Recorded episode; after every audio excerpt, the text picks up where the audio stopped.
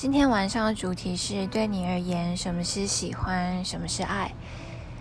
从前小时候，小的时候，都觉得哦，喜欢就是小小的爱，爱就是大大的、深深的喜欢。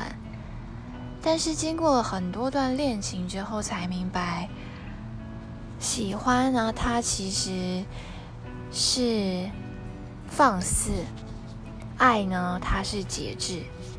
以前不会能够认同爱是节制的，因为那完全是一个相反的概念，对吗？